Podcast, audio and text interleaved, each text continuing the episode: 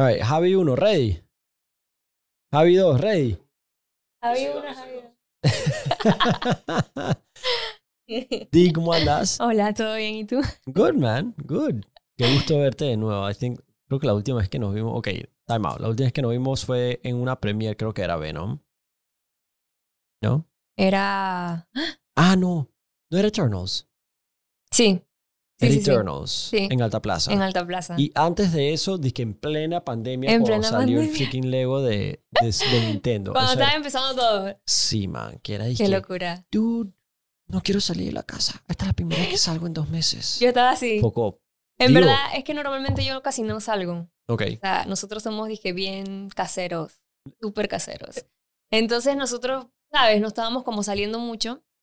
Y fue como que, "Ah, ok, vamos a salir. Eh, Eso es algo, eso es algo que, eso es algo que la pandemia, la gente no entendía cuando, cuando inició la cuarentena. Ok. Y- Sí. Y, a todo el mundo le dicen, se tienen que quedar en casa. Y todo el mundo que, ¡Ah! Y los gamers estaban y que, ¿qué? Esto ya normal para nosotros. Yo, yo tripeaba en el, el meme de, el meme de, de, ¿cómo se llama? De este, eh, de man de Batman. ¿Cómo se llama el último? Bane. Ajá. Dice que, I was, que you adopted the light. I Sí, was born in it. Sí, sí, sí. en verdad nos sentíamos así, identificados con eso, porque como te comenté, nosotros muy poco salimos. Ujú, Nosotros somos de, bueno, quedarnos en casa, trabajamos en casa, Sí. eh, jugamos en casa. De hecho, salimos como muy poco. Y cuando vamos a salir es de que, ok, ¿qué hay que hacer hoy? Ok, esto, esto, y como que tratamos Mandado de unir todo para hacerlo ese mismo día. So, y una pregunta. um, pandemia, entonces, pandemia y hoy, tu lifestyle realmente no fue, no se vio muy afectado, entonces. Sí cambió bastante, porque antes de pandemia a nosotros nos tocaban muchos viajes. O sea, yo estaba muy poco en Panamá. Sí, tú ibas bastante para a Puerto cobertura Rico. a Puerto Rico. O sea, y era como, ¿sabes? Por ejemplo, eh, habían ocasiones. De hecho, antes que empecé, eh, que pasó todo esto de pandemia, Mm. nosotros veníamos, creo que era de México, después Guatemala, no sé qué y no sé cuánto. Y era, dije, ok, Panamá. Y el último fue Costa Rica. Y entonces, como que pasó todo esto y Y eso eran puros eventos, Eventos. gaming. eran eventos de gaming, eran coberturas, entrevistas. Eh, por ejemplo, eh, algo que hacíamos muy seguido era entrevistar pues actores Eso, de, tú tú de películas y eso. A ti te invitaban bastante a, las a las premieres dizque, de superhero movies and stuff Ajá, like de that. que las ¿verdad? alfombras rojas, no sé qué, el screening. O sea, yo muy poco estaba en Panamá. Entonces, ¿sabes? Llegó ese momento en donde pasó todo esto y fue como que en cierta parte fue como, ¿sabes? No habíamos podido disfrutar de estar en casa totalmente y era como que un break de estar relax en casa, estar tranquilo, porque justamente era como que llegabas a Panamá a listar todo porque la siguiente semana te tenías que ir y ok, ahora quién cuida a los cuatro perros, okay, o sea, era un caos. Y fue como, ¿sabes? Ese momento en donde un, un respiro y de, de estar en casa, concentrarte también en otras cosas y eso. Y entonces, bueno, Y en ya ese- y- poco a poco se están activando las cosas. Eso te iba a preguntar. Y en ese sentido todavía no estás al 100% en esa... O sea, no se ha reactivado ese mundo todavía. Es que casi todo lo están haciendo full digital. Digital. Ajá. I mean, entonces, E3. E3. y mira lo que pasó con E3. Exacto. Pero E3 no va a ser ni siquiera remoto esta vez. No. O sea, no va a haber. Es que ellos ya venían con varios problemas. Ajá. Ya ellos venían, ¿sabes? Desde, yo, yo pienso desde que ellos abrieron al público, ellos empezaron a tener muchos problemas. E3 que era. Porque lo que pasa es que nada más el E3 era antes de, prensa. Ok. O sea, iba, por ejemplo, el primer E3 que yo fui, creo que fue en el 2009, si no me equivoco, y era full cerrado a prensa. Entonces, ellos abrieron, creo que en el 2000, mentira, no me acuerdo el año exacto, estoy mala recordando fechas, pero ellos abrieron al público. Entonces, eso yo siento que también empezó a tener muchos problemas. eh, empezaron, de- yo, yo siento que desde ahí empezó, digo, no, no exactamente de que abrió al público como tal, eh, porque si bien es cierto comercial. también, si bien es cierto también dentro de todo es bueno porque, sabes, acaparas más, pero lo que pasó fue que también a nivel de, de, de estrategia yo no lo vi como tan bueno, porque uno, cuando ya tú abrías al público era un enredo, pero era de que si tú tenías una cita con un desarrollador acá, no podías porque, la, o sea, como que lo abrieron a mal tiempo. O sea, ya después el otro año se dieron cuenta del, del, de todo el desorden que, se, que pasó y fue como que, ok, eh, primero la prensa y después el otro día entonces es público y así. Y entonces, bueno, han pasado un montón de temas con E3. Eh, más, ¿sabes? Más profundo. La verdad que desconozco muy, ¿sabes? Como realmente qué fue lo que pasó. Y también el tema de que otra de las cosas súper fuertes que pasó es que PlayStation se había ido de 3. Mm. Entonces, cuando tú llegabas a E3 estaba Nintendo, Xbox, PlayStation y, y, sabes, todas esas en un solo lugar donde estaba todo. Y en un año fue como que llegaste y estaban nada más Nintendo y Xbox y fue como que, wow, Right. un, un peso bien fuerte Claro que pasó que ahí. sí. Luego de eso, entonces se fueron poco a poco otras desarrolladoras que sí, EA abrió su propio evento, eh, después Xbox abrió su propio evento y ya era como que, ¿sabes? Yo me imagino que para ellos no era algo Sí, ya no era rentable. rentable probablemente. Aparte, ni, ni para ellos ni para las empresas, porque las empresas también eran quién sabe cuántos millones, porque eran, dije, millones tener un booth ahí. ¿En serio? Y ellos, por ejemplo, EA, ajá, Ajá. era disque millones, no recuerdo la cifra exacta, pero un montón. Y lo que pasó fue que con EA también, que ellos alquilaron un, prácticamente un edificio completo, hicieron su evento en un edificio completo. Ahí te Wow. puedes dar cuenta, ¿sabes? De, de, de los dólares que tal vez se manejaban y, y ellos no lo de- estaban viendo rentable. Ya. Ajá. Entonces yo siento que ahí fue donde empezó todo ese tema de tres. Pero hoy en día también, like, si no hacen dije, lanzamientos y todos estos press events, lanzar un juego se vuelve tan difícil hoy en día porque like, con tanto contenido, estábamos hablando de esto antes de que iniciara el podcast, tanto contenido que hay en las redes, si tu estrategia de lanzamiento para un videojuego es puramente digital, estás peleando Mm. contra el resto de la humanidad Sí. que está, te- está buscando la atención del mismo nerd, del Sí. mismo gamer. Eh, Like, so, yo me recuerdo que tú fuiste a Far- al lanzamiento de Far Cry Sí. 4. ¿Qué tal eso? Eso estuvo super hot. Brutal. Brutal. Esa es otra cosa. Lo Like- que pasa es que Esas son unas cosas que no han vuelto a hacer. no han vuelto a hacer. Right? Ellos hicieron todo un personaje, un man que estaba... No, ese era el man. Ah, ese, era, el actor. el actor. Ajá. Ah, wow. Él, es el, ese, él es la voz, el actor del, del, del villano. Ujú. Y, man, es otra cosa. Esa, eso era impresionante. El man bajó de un helicóptero, tal cual el personaje juego. del juego. El man llegó hot. dije, con, con como la especie de Biblia y a- le hablaba a uno así como si, ¿sabes? Y era como que, man, no lo puedo creer. Entonces, a mí me tocó entrevistarlo a él. Ajá. Y él metido en su, en En su, su papel, papel. también. O sea, fue súper, súper cool. En verdad que sí. Y mira que, por ejemplo, esas son las cosas que te digo. O sea, hacer los lanzamientos de esa manera Ah. era No, demasiado brutal. Era otra cosa. Entonces, yo siento que ahora poco a poco se está activando, Ujú. Pero ya no, ¿sabes? Ya no es lo mismo. Siento No. que todo esto de, de pandemia cambió muchas cosas. Y Yo creo que también quiz- quizás algunas empresas se dieron cuenta que se ahorraron, se ahorraron bastante plata en mercadeo y Sí. PR. Y de hecho, precisamente por pandemia, que gaming boostió, generaron más ventas que nunca. Entonces quizás agarraron desde un punto de vista puramente financiero y dijeron que, ¿sabes qué? No necesitamos hacer em, ruedas de prensa y, y launch events y todo ese tipo de cosas. es que yo siento que también todo va evolucionando, o sea, como en todo. Y, ¿sabes? También anteriormente se, ¿sabes? Se reunía como un solo evento para dar todas las noticias o todos los anuncios de las desarrolladoras, como el caso de Tres, como el Right. caso de Games con otras cosas. Pero ahora también se dieron cuenta de que cada una de esas desarrolladoras quiere tener su propio, ¿sabes? Foco. Porque, ¿qué Sí. pasaba? A veces cuando tú ibas a E3 eran tantos los anuncios, eran tantos que ya se te olvidó lo que anunciaron hace cinco minutos por la cantidad de cosas que anunciaron. Entonces, si te pones a pensar a nivel de estrategia, como tú, si fueses una desarrolladora, es como ok, ya se pasaron todos los anuncios encima de- del tuyo. Sí. Mejor, ¿sabes qué? Voy a agarrar un budget para mí, exclusivamente para mí, y yo hago un evento, ya sea digital o lo que sea, pero lo hago enfocado solo en mí, pues, por Ya, decirlo así. exactamente. Y entonces eso es lo que también ha pasado muchísimo con, con las desarrolladoras, con los lanzamientos. Em, Oye. ya ves que solamente hacen eso. Incluso los torneos. También. Incluso los También. torneos no se han reactivado todavía.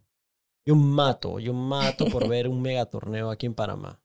Sí, mira que antes hacían bastantes cositas acá en Panamá. Eh, ¿Cuál fue? Creo que era Comic Con. Hizo un gaming. Hizo Sí, un ellos gaming hicieron- competition Sí. De hecho, yo participé ahí de uno de Overwatch. de Overwatch. Quedamos de segundo o de primero, no me acuerdo, mira. Segundo.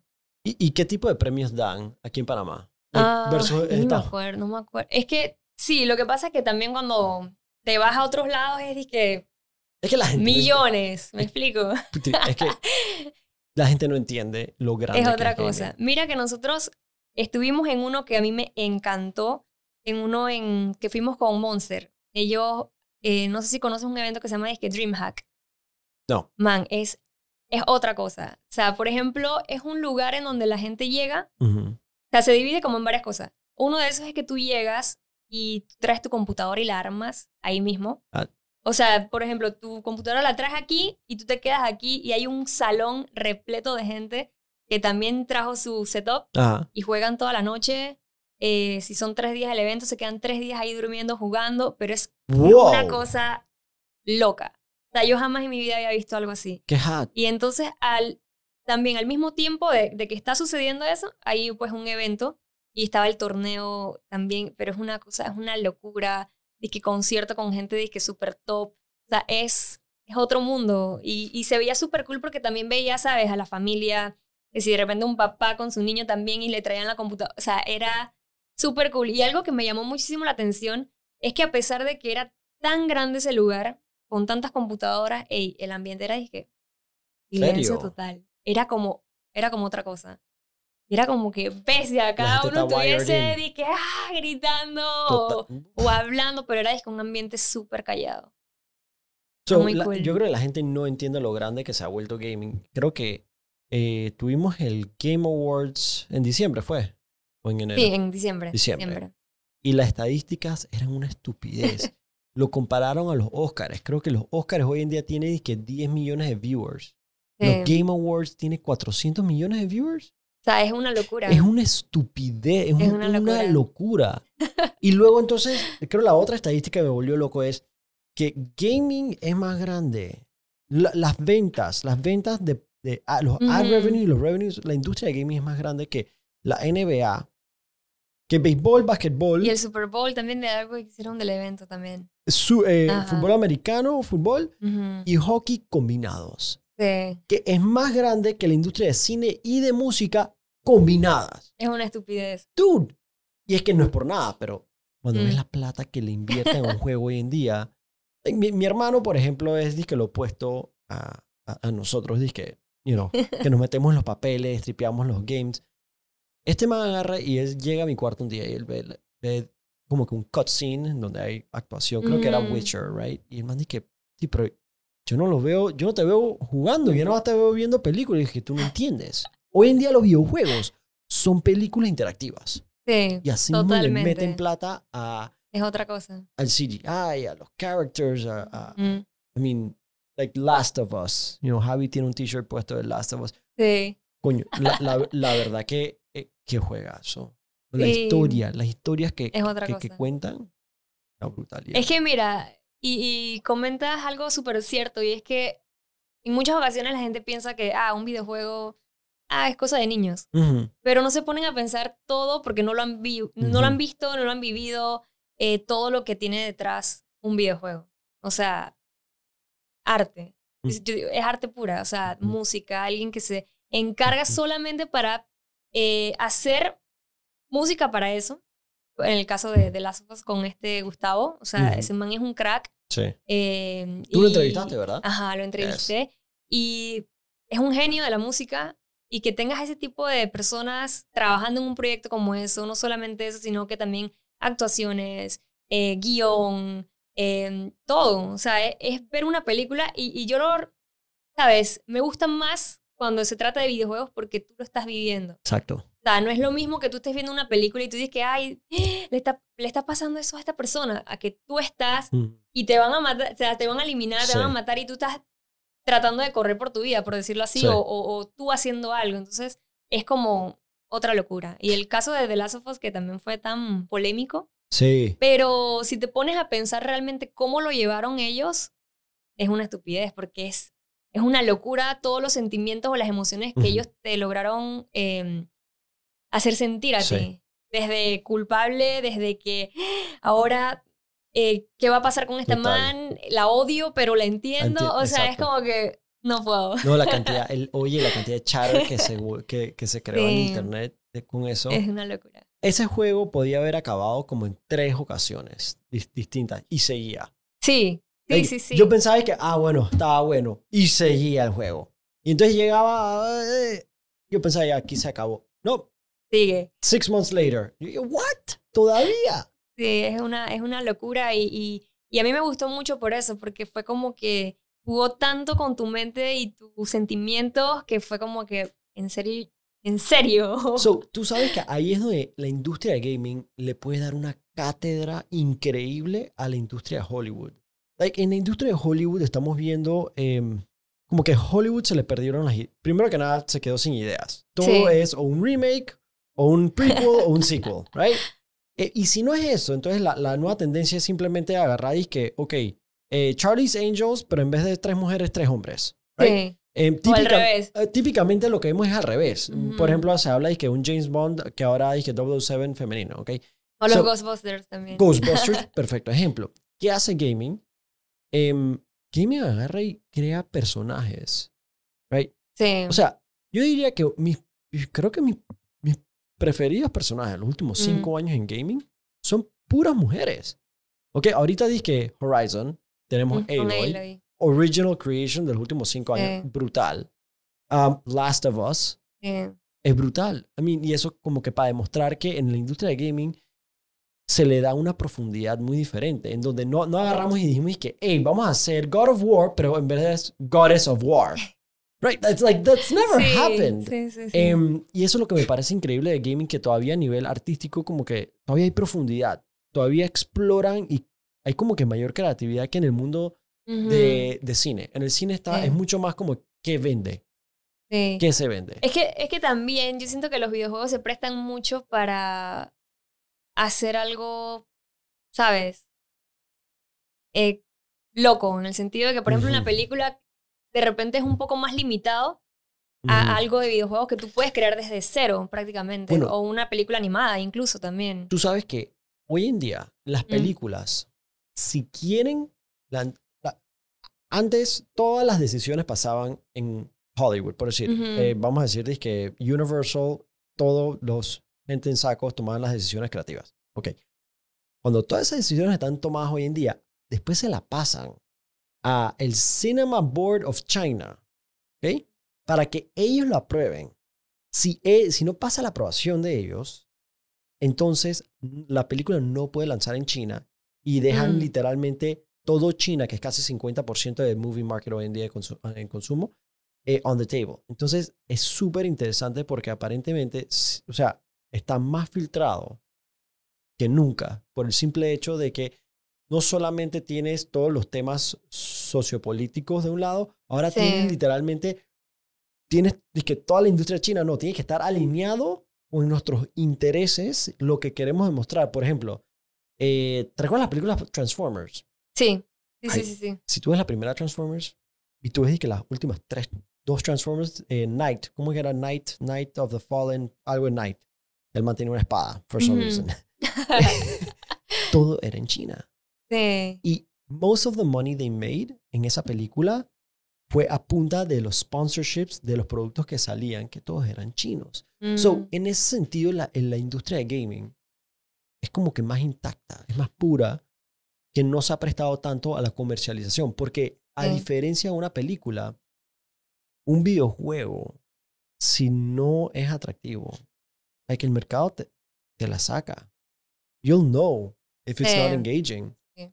Em, Totalmente. Pero mira, también yo siento que, en muchas ocasiones, no sé si lo has visto, pero en los videojuegos, dentro de todo, también han metido ciertos em, marketing ujú, con marcas, eh, que supongo que también porque, si bien es cierto, la, la industria de los videojuegos maneja mucho, mucho dinero, pero también es una industria súper difícil, que es como que, sabes, de repente em, no es lo mismo que tú vayas al cine y ves una película, no sé cuánto te gastes más o menos viendo la película, a que te gastes en un juego que normalmente el precio que son 70 dólares y que est- estés escuchando reviews de que esté algo malo, de que esté no sé qué. no es lo mismo esa pérdida a que de repente, ah, voy a ver la película, qué sé yo, en casa. Totalmente. Y entonces, por ejemplo, en muchas ocasiones he visto que también, me imagino que también para curarse en salud de, de, de un montón de, de, de gastos, de proyectos, lo que sea, he visto que también muchas marcas también, ¿sabes? Se han, in- se han metido en videojuegos. Ok. Por ejemplo, no sé si llegaste a jugar Death Stranding, Eh, eh, lo empecé. Pero ese, ese es un juego muy, muy específico para, ¿sabes? Sí, el, UP, el UPS Simulator. Sí. Pero en muchas ocasiones, algo que me llamó mucho la atención de ese videojuego es que en cierta parte había un, eh, había un justamente en un espacio, el personaje interactuaba con un producto. Y era como que, Ah, que o sea, eh, qué loco también que de alguna u otra manera, ¿sabes? Se, se incluya ese tipo de cosas Ujú. en los videojuegos de una manera ujú. que no te lo esperas. Y, Sí. que, y que no necesariamente sea con un personaje real, por decirlo así. totalmente. Es súper loco también. I mean, mira Fortnite. También. Fortnite se ha vuelto una plataforma de lanzamiento. que fue la, eh, el primer teaser de la Radeon, de la tarjeta gráfica, era, Ha sido una eh, locura. era- fue en Fortnite. Sí. I mean, eso es brutal. Es que mira, Fortnite, yo sé que a muchos no les gusta Fortnite y hay muchos que lo odian, hay muchos que... Pero si bien es cierto, hay que ver que Fortnite hizo algo nunca antes visto en la industria de los videojuegos. Ha sido un fenómeno y si te, ha- si te has puesto a ver, dices que hey, desde que salió hasta el momento siguen haciendo cosas. O sea, no es como que, ¿sabes? Que en un momento, dices que, ay, no, ya el juego murió. Pues, pues no, o sea, todos los días esa gente saca algo es nuevo. increíble. Es una locura. ¿Tú sabes qué es lo interesante? Que típicamente la manera que funciona disque Marvel es que no. Tú puedes tener disque mis characters, mis skins, pero no puedes tener los de DC Comics. Batman no puede estar ahí. Exacto. Superman. Y estos manes se volvieron como Funko Pop. Sí. Ok, son Funko Pop del mundo digital. Literalmente no hay un personaje que no esté en Fortnite. Claro, no, y, y algo súper curioso también que mencionas de, de DC y de Marvel es que también, si te pones a ver, yo, yo siento que tampoco nunca habíamos visto esa unión de personajes, por ejemplo, un Master Chief con un Kratos en el mismo juego y que los veas ahí, digo, de repente bailando, lo que sea, pero en, en el mismo universo, por decirlo así, es súper loco, es como que... Los memes de cuando, cuando sacaron el skin de Master Chief y lo pusieron a bailar. Eso sí, una los, locura. Los diehard fans de, de Halo. Cortándose las venas. Cortándose las venas. Pero eh, si te pones a ver, son cosas que al final del día no, no afectan Es puramente y es- exacto, y es como que, ok, ya es como meterse mucho en la guía de que "Ah, están tocando mi personaje favorito, ¿qué le están haciendo? O sea, Tribalism. no, no, no entiendo. Sí. Pero, y, y como te comenté, yo siento que Fortnite también ha hecho una locura. eh, si bien es cierto, también ha hecho, ellos hicieron una vez también un concierto, bueno, han hecho varios conciertos. Eh, el tema también de una vez, creo que una película, me olvidó el nombre de la película, pero también la mostraron como, ¿sabes? Como ¿cómo- tipo premiere ahí. ¿Cómo pasaba el concierto? Porque en esos tiempos yo no jugaba a Fortnite. Era, Ok, era- era hicieron rapero. varias. Ajá, es que ellos hicieron varios. Hicieron con Travis. Travis eh, Scott, ese me hicieron recuerdo. con... Que se puso todo grande, era Ajá. gigante el man. O sea, básicamente tú entras, pues, por ejemplo, al, al evento. Ok, Ponte que estés en el lobby y te vas donde está la, el mismo evento en sí. ok. Y es como una tarima o lo que sea. eh, y tú llegas ahí con tus amigos y estás Ajá. viendo el show. Por ejemplo, es, Ajá. hay algunos que son interactivos, como viste que, que Travis salió así en grande. Sí. Y hay otros que ponen, que sabes, la pantalla y está la persona cantando, eh, pues ahí. Man, eso está brutal, porque, pero tú sabes que lo interesante, o sea, como que Facebook le sacó el filo al, al, al término metaverse, Mm, pero el metaverse ya ha estado pasando. Sí, Like, sí. Eso que acabas de describir es es, literalmente metaverse, solamente que no tienes un VR headset puesto. sí. Y si no me equivoco, porque no, no recuerdo mu- muy bien, pero creo que hay un videojuego que también hizo algo parecido a, a Fortnite, pero no sé si fue World of Warcraft. No recuerdo, pero creo que también una vez hicieron algo en un concierto, pero que antes de Fortnite, Fortnite- pero ha- hace tiempo. No- no Fortnite estoy- fue el que catalizó Battle Royale, ¿verdad? Eh, habían otros, habían otros. PUBG. Eh, ¿Qué vino no, primero? había otro, pero es que no me acuerdo el nombre. Había uno, pero no, ¿sabes? Es que también como en todo, marketing. Total, o sea, si tú, no, si tú no tienes una estrategia de marketing, yo siento Ujú. que eso fue lo que también ayudó muchísimo a Fortnite. Ujú, Que Fortnite fue, ¿sabes? Hizo eh, mucho, mucho marketing. ujú. Y aparte de que también, ¿sabes? Ser un juego que es gratis, eh, El modelo, el modelo que la era gente dice que gratis, que van a ganar, pero mira todo lo que esa gente Increíble. genera. increíble. Apar- es sí, increíble. es, es una locura. Y aparte que, ¿sabes? Todos los días hay que skins. Mm. Aparte que también tiene esa tipo mm, asociación con creadores en el sentido de que puedes tener tu propio código. Ah, eso es brutal. O sea, es como que... ¿Cuándo vamos a ver el skin de Diana Monsters Chuzo. en, en Fortnite? Ojalá la pasada estaba hablando de eso con la gente y la Ah. gente dice que "Ey, man, hay que manifestarlo algún día, algún día. Espero que sí, pero imagínate, o sea, para que eso suceda, o sea, no sé, hay que manejar mucha, mucha gente, o sea, Sí, ciertamente. locura. A, a mí, a mí me encanta la idea en, en cómo Fortnite simplemente, y a pesar de que Fortnite que es- lanzó en el 2017, sí. todavía Fortnite está número uno. De hecho, Ujú. so, yo empecé a jugar, te lo, te lo estaba diciendo recientemente, yo odiaba Fortnite. Por, el por un simple hecho, ¿ok? Yo no sé construir. right? Yo te puedo armar un Lego porque las instrucciones están ahí. Claro, sí. Pero ponme armar un Lego y disparar un- una, una, una bala a la misma vez. Es no- otra cosa. No podía. Entonces, no, no jugaba Fortnite. Y Sí. ahora anunciaron que no Sí. build mode. Y yo dije, estoy. Y sabes que me ha encantado.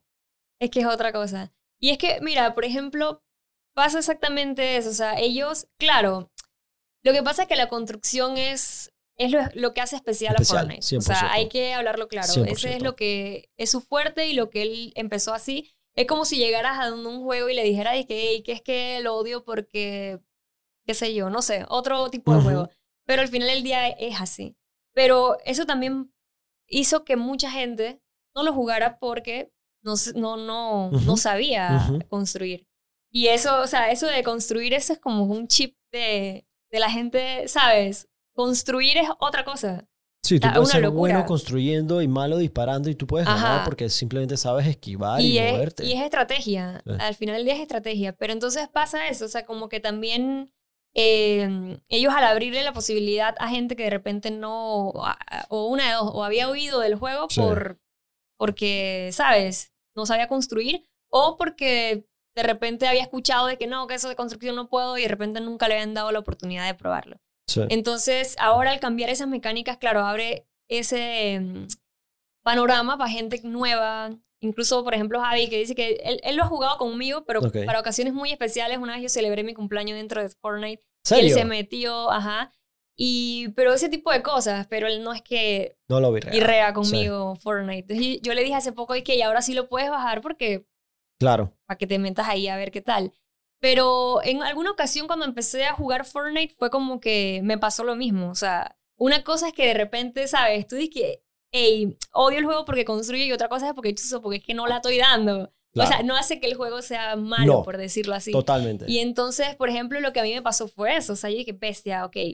Y aparte que yo cuando había agarrado Fortnite, yo jugaba con control y después me compré la computadora y fue ese, Ya- de que necesito aprenderlo ya en, tú eres en teclado. Ajá. Ya tú eres ahora full sí lo hago. Ajá.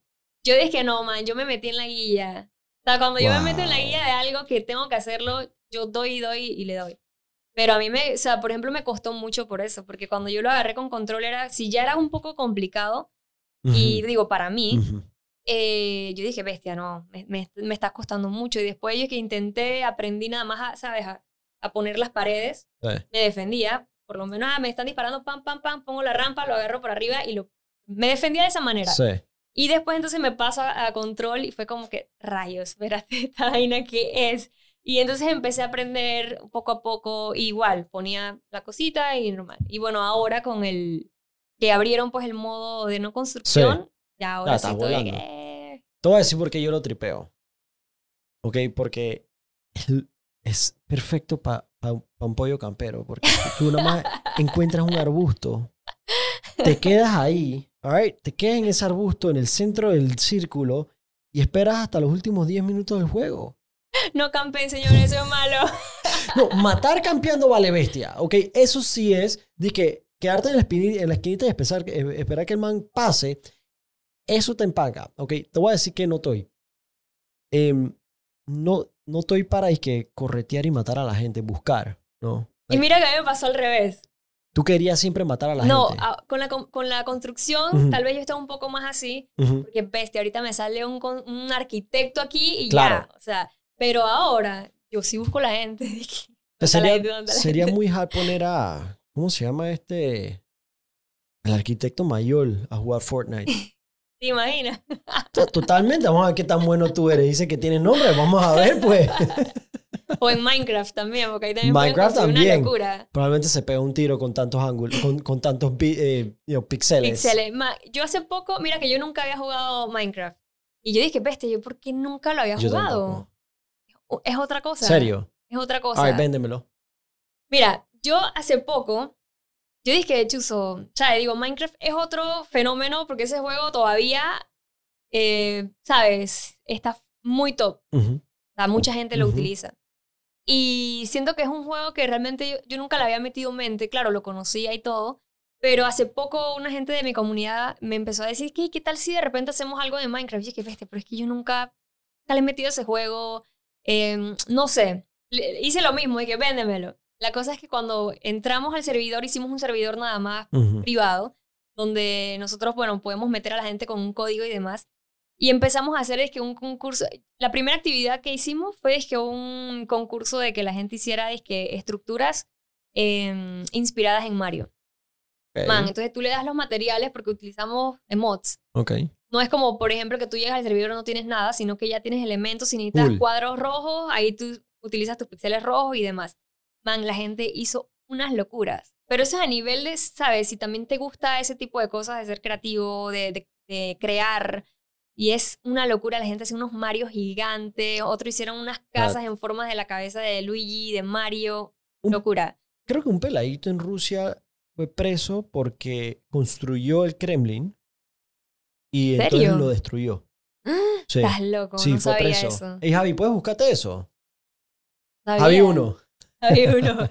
El que, el que sí vi hace poco fue un man que tiene no sé cuántas personas trabajando con él, recreando el planeta en Minecraft. Y ¿Qué? utilizan las cámaras de Google Maps y los manes han hecho ¿Qué? todo. Eso es, Wow. ese es otro nivel. Ese es otro nivel. Eh, no, es Legos. Ese de papá. Minecraft. De Minecraft. No, papá. Pero, Ah, pero sí, o sea, hace una, una locura. Es, es muy cool por eso mismo. Y aparte que también es como un juego, digo, cuando yo, esa fue mi impresión. Ajá. cuando yo entré era como que bestia, ok. Yo, yo una vez entré y fue como que, ok, no sé qué hacer. Porque tú básicamente tienes que sobrevivir o ir buscando tus materiales. Y yo como que no soy muy buena para ese tipo de juegos, sinceramente. O sea, de que hay que necesito tres eh, bloques para que me salga un horno para poder hacer el hierro, para poder hacer una... O sea, mi cabeza yo creo que no da para esas... para- no sé, no, no puedo. La cosa es que cuando yo me meto con mis amigos, ellos me dijeron que ya me explicaron cómo era el asunto. Y dije, man, con esta madera utilizas esta cosa, no sé qué, no sé qué, no sé qué. Y es, y es bien cool. Es bien cool. Me gusta cuando, por ejemplo, a veces yo me meto cuando estoy, que ¿sabes? Sin, hacer nada, de que un sábado en la noche, que normal. Curiosamente, la gente como que no juega los fines de semana. De mis amigos, nadie está. Entonces, como que esos días yo las agarro de que para jugar Lo juegos tuyo. así, que Sí. relax. Y a veces me meto ahí tranquila, con el Minecraft, un vinito, una So, so. ¿qué, ¿Qué es lo tuyo? Em, ¿Un disque single player, story game, RPG o un competitive shooter, you know, Mm, Overwatch slash... em, Mira, a mí me gusta jugar como de todo, sí. pero los que sí me cuesta mucho jugar son los RPG o los juegos de estrategia así de tiempo real. Ujú. Eh, tal vez no sé si es porque nunca le he dedicado pues el tiempo de que voy a aprender a hacerlo, Ujú. pero no sé, como que no, no, no me So- va bien. Son los God of Wars y... y- no, no, eso sí. Eso sí. Eso es más de historias, así, aventura, esos me gustan. Pero ¿qué pasa? Ahora siento que también a veces como ya uno se envicia tanto con los juegos de Battle Royale o de multijugador, dejas a un lado totalmente la- Total. los de historia. Entonces Total. es como que, ¿Tú, ¿por sa- qué? tú sabes cuál es mi... Ok, so yo encontré ya un, un mecanismo porque yo estoy adicto a Warzone y Ujú. enviciándome con Fortnite. Entonces, ¿dónde queda? Dije Horizon. Y ni hablemos de Elden Ring. Like, Elden Sí. Ring no lo he ni tocado por mi propio bien, como dije, como, como cuando dicen a los niños, no toques las drogas. Yo estoy así, que no voy a tocar eso porque, ¿sabes? No va a tener Esa es otra tiempo. cosa. Sí. Eh, entonces lo que estoy haciendo es que me voy a dormir, en vez de viendo Netflix, jugando Horizon. Y me, le meto media quedas. hora, 45 minutos. y ya. Y, y, y, en verdad es un buen break. Sí. Porque no estás compitiendo contra nadie. Sí, sí, no sí, juegas sí, a sí. tu paso, disfrutas la historia. Y a- si me preguntas a mí a la hora de hablar, ese es el gaming que me gusta. Mm, Porque la- el, hay, hay algo de, especialmente en Warzone, que, you know, que, que simplemente parece un casino.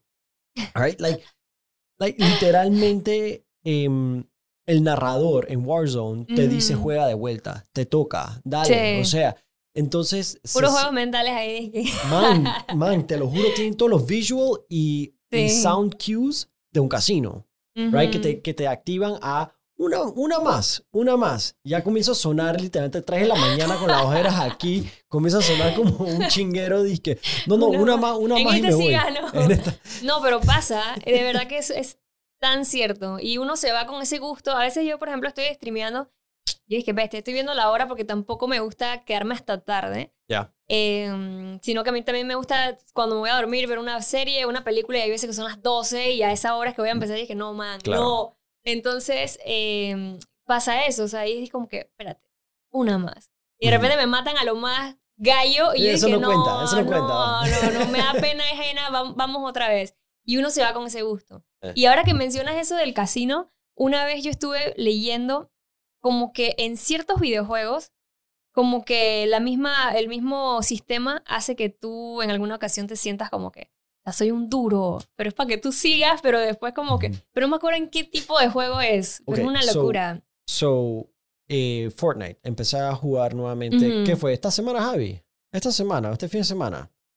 Ey, creo que gané mis primeras dos partidas. Yo te aseguro, Sí. esos manes no me estaban disparando para atrás. ¿Serio? Porque estaban fallando todas las balas. Después, después de que en el stream me dicen que no te sientas orgulloso, pollo. Esos son puros bots. Bots.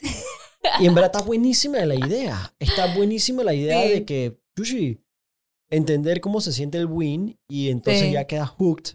Como, Sí. como dije, ¿qué te puedo decir? Que te regalan la primera bolsa de cocaína y las siguientes entonces la tienes que comprar porque ya estás adicto. Así que funciona el mundo de las drogas, creo. Creo, tengo que decir creo como No para, para, para salvarme en salud. Em, ok, so D, em, all right, vamos a echar 25 pasos para atrás. All right, yo te vengo siguiendo desde que yo era dije, un pelele y tú eres una monstrua desde hace buco tiempo. Desde hace buco tiempo. Dame un brief snapshot de cómo tú empezaste. Tú Mm. eres una, a mi criterio, tú eres, dizque, uno de las, si no, dizque, the, the main pillar of gaming en Panamá y mucho de Centroamérica. Em, ¿Cómo tú llegaste a ese punto y, y a dónde te ves? Like, I really want to understand, dizque, Ujú. cómo tú empezaste y hacia dónde tú piensas que va este mundo, por lo menos aquí en Panamá. Bueno, mira, yo empecé en el 2009 en un programa de televisión enfocado en videojuegos. Era un programa donde daban noticias de videojuegos y bueno, yo era pues la presentadora. Eh, empecé ahí porque, sabes, a mí desde pequeña me gustó mucho dos cosas. Uno, comunicar, o Ok. sea, hablar. A mí me gustaba grabarme en grabadoras de estas que, qué sé yo, habían unas que vendían, tocas un botón y te grabas tu voz. A mí me encantaba eso. Y lo otro es que me gustaban los videojuegos. Yo soy hermana de dos hombres mayores que yo. Y ellos siempre estaban, ¿sabes? En el mundo de, de videojuegos, lucha libre, no sé qué, eh, tortugas ninjas. O sea, siempre estuve, ¿sabes? Con, con ellos, full. By the Y way, en- ajá. eh, puedes comerlo. Ay, Mira, gracias. te, te traje hasta ce- cereal, hasta, hasta cereal, De Pikachu, ner- de Pokémon. nerdístico. ¿Lo has Ah, probado? No, ese no. Esa no. mient- Mientras que me echas la historia, te Dale. voy a hacer el, el unboxing. Entonces, bueno, eh, me salió la oportunidad del casting, de ir al casting en el programa de televisión, pero en ese momento yo estaba como que rayos, mm, ¿sabes? Lo que estábamos hablando hace un rato, de que la gente a veces ve la televisión como muy, dije, wow. Entonces yo cuando veo que van a hacer el casting, yo dije, rayos, ¿y ahora cómo yo voy a ese casting? ¿Cómo debo ir vestida? ¿Debo ir en tacones? ¿Cómo tengo que ir? Etcétera. O sea, había muchas preguntas, pues. La cosa es que, gracias. La cosa es que voy y, y yo dije, man, si es para mí, es para mí. Si no, Esto Ya. era el 2009. en el 2009. La cosa es que llego, está rico, está bueno. Típicamente los cereales que tienen dizque, alguna, algún personaje que conoces, Ajá. Entonces se gastaron toda la plata en el licenciamiento del personaje y el cereal vale bestia. Este no, este no es malo, ¿ah? Yo lo comí dizque, con leche y es Sí. dizque, Está pasable, está bueno. Eh. está rico. Entonces la cosa es que yo voy al casting y me hacen preguntas de, de videojuegos, cuál era mi favorito, bla, bla, bla, bla, bla. En ese entonces yo estaba estudiando eh, diseño gráfico y fui al casting así, ¿sabes? A ver qué sopa. Y la cosa es que no me llamaban, no me llamaban. Como a la semana fue que me llamaron. Me dijeron, ah, mira que quedaste como presentadora. Y qué bestia. Yo estaba nerviosa ahí porque obviamente nunca, es algo que yo nunca había hecho.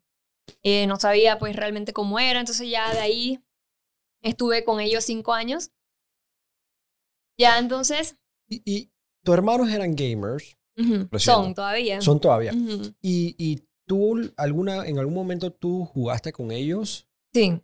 Pero era el Nintendo de ellos. Tú no podías tocarlo y vaina. Full. Ajá. Hasta que realmente también mi hermano mayor se vino a vivir acá a Panamá. Y yo quedé con mi otro hermano, que él sí como que me prestaba más las cosas, zorrita, pero es verdad. Entonces ya él pensaba mucho en mí, mi hermano Guille, y por ejemplo, cuando él veía que había un juego que me podía llamar la atención, él lo llevaba a la casa. Por ejemplo, una vez me acuerdo que una vez consiguió el Mario Paint. Yo estaba loca con ese juego. Porque a mí siempre me ha gustado, ¿sabes? Todo el tema también de creatividad y de cosas. Y me encantó. Entonces siempre era como así, hasta pues ya después, de repente cuando mi hermano se iba, yo quedaba jugando, cosas así, pues. Ok. Entonces ya Después, em, yo estuve con ellos cinco años en el programa de televisión y ya después entonces, eh, por temas también de trabajo y eso, no pude seguir allá. Y estuve, ¿sabes? Como en ese eh, limbo de que, ok, ¿ahora qué hago? Yo estaba trabajando de asistente de fotografía, retocando fotos y fotografías y demás. Y yo tenía un blog yo tenía un blog en, ahí en internet que escribía estupideces de, de, ¿Cómo se llamaba? de gaming, ni me acuerdo. Pero me acuerdo el primer cosa que escribí bien tonto, dije, dije, me llamo Diana y soy adicta al Candy Crush. Porque en esa ocasión yo estaba súper adicta, pero gracias a que yo le descargué el juego a mi sobrinita para que ella se entretuviera, o sea, estuviera ahí pues entretenida.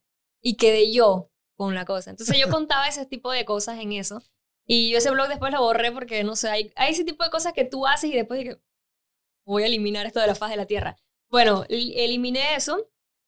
Y yo después de que hablé con Javi, porque Javi, bueno, él hace todo el tema de, ¿sabes?, de fotografía, video, él estudió cine, y él es, siempre le ha apasionado pues todo este mundo de, de, grabación y demás.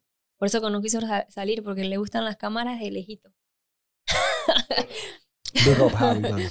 Entonces, la cosa es que yo hablamos, o sea, estuvimos hablando y dije, hey man, ¿qué tal si hacemos algo de, de repente yo hablo de videojuegos y, y tú haces todo el tema de, de, grabación y demás.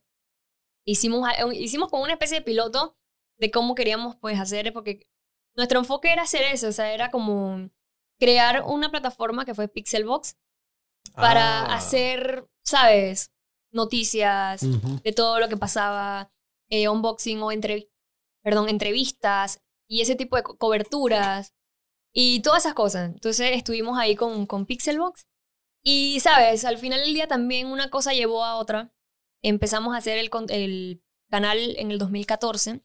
Wow. En el 2015, de la nada, la gente de PlayStation desde San Francisco, ni siquiera de aquí de Panamá, porque la gente de PlayStation estaba aquí en Panamá, pero fue un correo desde afuera, escrito en inglés, todo, para que yo fuera la host de PlayStation Latinoamérica en el E3. Wow. Y yo dije, ¿Qué nivel? Pánico, pánico. O sea, estaba súper emocionada también porque pasa algo súper curioso. La primera vez que yo fui al E3, yo veo a una chica que se llama Meredith, que ella es, ella era la presentadora de PlayStation de Estados Unidos. Y ella, cuando yo estaba, que yo fui la primera vez al E3 con el programa de televisión donde yo estaba, yo la veo a ella y dije, wow, man, algún día a mí me gustaría estar en ese, en ese lugar, en esa posición. Y yo dije, man, y, pero yo dije, ¿sabes? Son esas cosas que tú ves y tú dices, ya me gustaría, pero mm, eso jamás va a pasar. O sea, de repente tú lo, lo, lo, lo, pensaste, pero fue como que, ¿cómo, ¿cómo va a pasar? La cosa es cuando nos llegó ese correo fue como que, bestia, espérate. Entonces, mande, obviamente de una vez les respondí que sí, y entonces yo hice la cobertura ese año para Latinoamérica de tres. Entonces hicimos pues todo ese recorrido de ello, los lanzamientos, entrevistas, estuvo súper cool.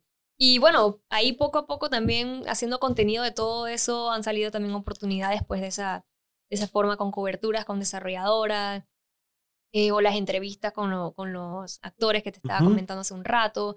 Y bueno, todas esas cosas han salido pues con Fortnite también, que se me dio la oportunidad de... Tú hiciste algo esta semana con Hice, sí, pero por ejemplo, la- el primer acercamiento que tuve con Fortnite fue para hacer la cobertura del World Cup en Nueva York con lo que fue el, el campeonato de esos de allá. Entonces Wow. yo les hice todo el recorrido para pues la gente de Latinoamérica. Eso está en el canal de YouTube de ellos de, de España. Ajá. Entonces hicimos pues con ellos todo eso. Fue súper cool la experiencia también trabajar con ellos, increíble. Y ya a raíz de eso entonces he trabajado con ellos para cápsulas de información Hasta cierto punto, eso. ¿alguna vez has sentido em, que lo que has hecho lo has hecho y eso que estás en Panamá? Porque Panamá realmente nunca es el núcleo ni el foco de nada de lo que es ni siquiera entreten- entretenimiento, mucho menos gaming. Por, supu- por supuesto. Claro que sí, porque, sabes, en muchas ocasiones, claro que ha pasado que si tú comparas, porque al final del día también todo esto de redes sociales se maneja con números, lastimosamente. Entonces, si tú comparas, por ejemplo, en una plataforma, o, o, por ejemplo, no para hablar de alguien específico, sino al- eh, un creador de México, ya los números jamás van a ser lo mismo por, Por eso mismo, porque estamos hablando de México, estamos hablando de Brasil y ese tipo de cosas. Pero sí, o sea, eh, llega ese momento en que te, pones a pensar, que bestia, ¿en serio? O eh, no, no es que son, no que sean dudas, sino que es como que rayos, o sea, en verdad estoy en Panamá y, y se, te fijaron en el trabajo que, que llevo haciendo y es como que, ¿sabes? Es algo que a veces ni, ni, te crees cómo, cómo realmente sucede, pero también te pones a pensar que bestia, pero es que también has trabajado duro por eso y has trabajado y has estado y has, no importa lo difícil que ha sido, porque si bien es cierto, cuando tú haces contenido de, de este tipo, de cualquiera, llámese de, de belleza, de maquillaje o lo que sea, claro que uno lo hace por pasión, uno, pero también llega un momento que es de que bestia, desgastante, llega un momento que, que, que rayos, eh, que, que, o sea, muchas cosas, pues. Sí. Entonces, pero también eso es lo que realmente me, me, me hace sentir a mí satisfecha y contenta de que, pero es que lo estás haciendo bien, no importa cuánto tiempo te tardó. eh, son esas cosas que te pones como a, como a pensar, pues. Yo, yo, te, yo te quisiera confirmar que a mi criterio tú lo estás haciendo bien, porque tú eres un ejemplo. A mí tú realmente eres, tú vales la pena potenciar que tú seas una influencia en tanto la juventud como you know, la población que te sigue, porque hay tanta gente que estaría en una posición como la tuya que simplemente se deja llevar por lo que más le saca likes y tú te mantienes muy firme ante tu, tu foco, tu goal, tus valores, tus principios. Y, like, you're like a healthy influencer, you're a, you're a healthy creator. Em, y, y, y lo digo porque like, hay otra gente que, no la, que, que se fue a otra ruta. Y digamos que a corto plazo pueden haber disque busteado en números, pero a la hora de la hora, like, probablemente de hecho, que terminan hasta baneados de plataformas simplemente por, por el tipo de contenido que publican. Y tú eres bien consistente a través de los años. Como te digo, a ver, erais que, ¿qué? 2014, 2015, eh, no, 2000, 2016, 2017, por ahí. Man, yo te seguía, yo no sabía quién era la gente en Panamá. Yo te seguía, tú eras una monstrua en ese entonces y sigue siendo la misma persona hoy en día. Eh, y algo que te destaca es que yo me recuerdo, yo te, yo te había escrito porque tú habías ido a la oficina de Bioshock. De, de, De bueno, 2K. de sí. 2K. Y yo dije, man, ese juego es una locura, que no sé qué. Y tú me respondiste. You had like a hundred thousand followers, you know? Y, y en ese sentido, en ese sentido, tú te destacas. Y creo que, Putri, de veras que me quito sombrero. Ustedes dos. Ustedes dos, porque. Putri, saludables, man. Gracias, man. Ustedes, ustedes son muy saludables. Gracias. Sí, es que realmente, ¿sabes? Es como bien dice, o sea, ahorita mismo en las redes sociales es tan fácil ga- ganar likes de una manera, pues, lo que sea, de repente, es, ah, me quiero ir por lo más popular de los juegos, hablando de videojuegos. Pero yo siempre he pensado que, ¿sabes? Eso es un momento. Es un momento que de repente la, la pegaste y, y si de repente es algo que a ti no te gusta y lo estás haciendo porque te pegó eso, ¿qué más va a seguir? Entonces a mí me pasa mucho. Por ejemplo, hay gente que me dice que, oye, pero ¿por qué no estás jugando esto que está... t-?" Pero es que no, ¿sabes? Yo no, yo no puedo hacer o, o fingir algo que está... De repente lo puedo probar y si no me gustó, pues ya. Right. Pero, y, y siento que también eso es algo que a mí me ha ayudado mucho. O sea, es como, ¿sabes? Intentar ser lo más yo posible en las redes sociales, no crear un personaje. eh, digo, no está mal, hay gente que crea su personaje para, para sus cosas, pero sí a mí me gusta ser muy real en lo que yo soy, en lo que yo proyecto, en lo que digo, en lo que muestro, en, en todo. Sí. Y si algo a mí no me gusta, pues no, no lo, ni lo voy a jugar, ni lo voy a, a- a- ¿sabes? Porque, y, y es más, por ejemplo, tampoco voy a hacer un contenido de algo que no me gusta simplemente porque no. Right. Porque yo también me pongo a pensar en muchas cosas de, tiempo, de que no, ok, prefiero dedicarle tiempo a algo que realmente sí me gusta o, cosas así.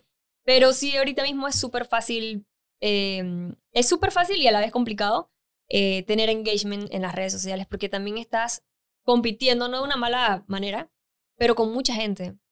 Y claro que también tienes que intentar destacar, pero es como con un conjunto de muchas cosas.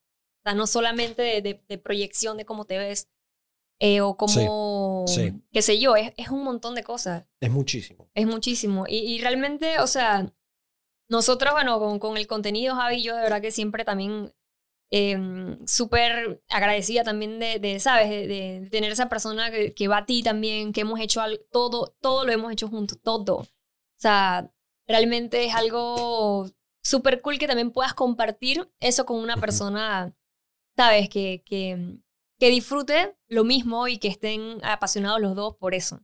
Totalmente. Entonces, Yo creo es que otra eso, cosa. y se los digo, eh, eso es envidia de la buena, guys. Like, yo puse a mi novia a jugar eh, lo máximo. Ella le gustó ver The Last of Us. No agarraba el control por nada. Pero, ¿sabes? El éxito más grande que yo, que, que yo creo que cualquier gamer, hombre, en la vida puede tener, es de que poder birriar con su novio. ¿Ok? O su esposa. Y recientemente yo les tengo que decir que yo lo logré hacer. ¿Ok? La convencí, convencí a mi novia a jugar It Takes Two. Ah, Y qué van, qué juegas. Para mí que ese juego es como, para mí ese juego es un ejercicio, ¿ok? Yo ujú. se lo puse a mi hermana y a su novio. Yo dije, yo quiero ver cómo ustedes dos juegan esto. Es un juego de colaboración en donde tú no puedes avanzar sin tu socio, ¿ok? Ujú. Sin tu pareja. Entonces, tú necesitas comunicación, colaboración, communication, como Exacto. decía el librito. Y hermano, mi, herma- mi hermana, ¿ok? Gritándole a su novio. Ansiosa, frustrada. Mientras tanto, él, clueless, ¿ah? Mr. Magoo por ahí, pero tranquilo, él dice, pero relájate, mi amor. Y yo decía, esto, esto, esto no, esto no va para largo. Y no te miento, hace como un mes rompieron. Ah, ya la vida. Y The Last of Us, la- eh, no The Last of Us, eh, It Takes Two lo predijo. Pero pues sí. em, No, pero se- ese juego es buenísimo. Ese juego, ese juego es demasiado Es bueno. más, el, el creador comentó que ese juego estaba, ¿sabes? Equivalía dizque, a, a no sé cuántas horas de terapia. ¡Wow! Y tú sabes que al final del día cuando hacen un videojuego, no es que "Ay, voy a hacer un videojuego, sino que incluyen gente, psicólogo, o sea, todo lo que van a hacer. Y él comentó eso. Y, y ha sido una locura. Nosotros lo jugamos y man, cague de risa también. Porque lleva un momento. Javi es muy eh, detallista. En el sentido de que él es muy.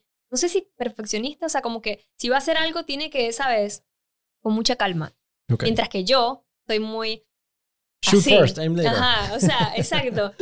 Soy muy así, como que si quiero hacer algo, lo quiero ya. O sea, y cosas así. Entonces era súper divertido ver esa combinación de que Javi de repente quería hacer un, un puzzle de algo y se tomaba su tiempo y mientras yo dije, pero es acá que no sé, o sea, era, es una locura. Y de verdad que ese juego es súper divertido. Man, es brutal. Y, Es y para cualquiera persona que, que quiera dizque, intentar, que esto honestamente se llama, the, uh, se llama It Takes Two.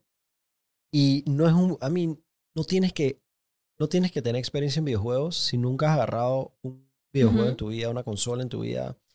De hecho, mi, tengo un primo, se llama Mayer, se casó durante la pandemia. Nunca conocí a su esposa. Entonces llegaron de Jamaica este fin de, esta semana y vinieron a mi casa antes de ayer. Y yo los puse a jugar el juego. Mi primo es impaciente a morir. Like, es súper impaciente. Mecha corta. Oye, pasaron 90 minutos jugando esa vaina de lo más tranquilo, de lo más contentos. Yo dije, ¿te casaste bien, pilla? Pasaste la prueba. Te casaste bien, hermano.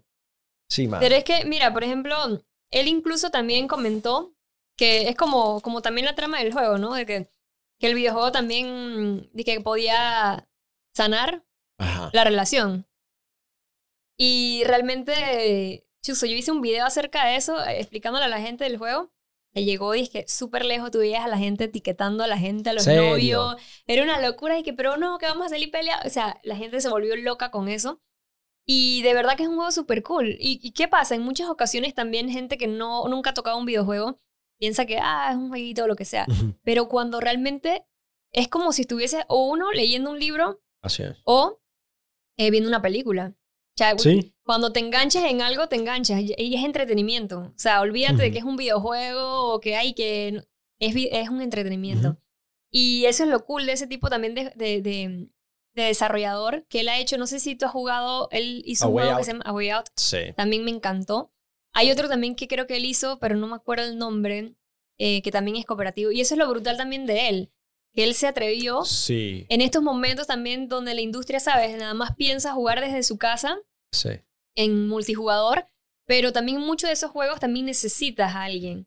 Y si no, pues no lo puedes jugar.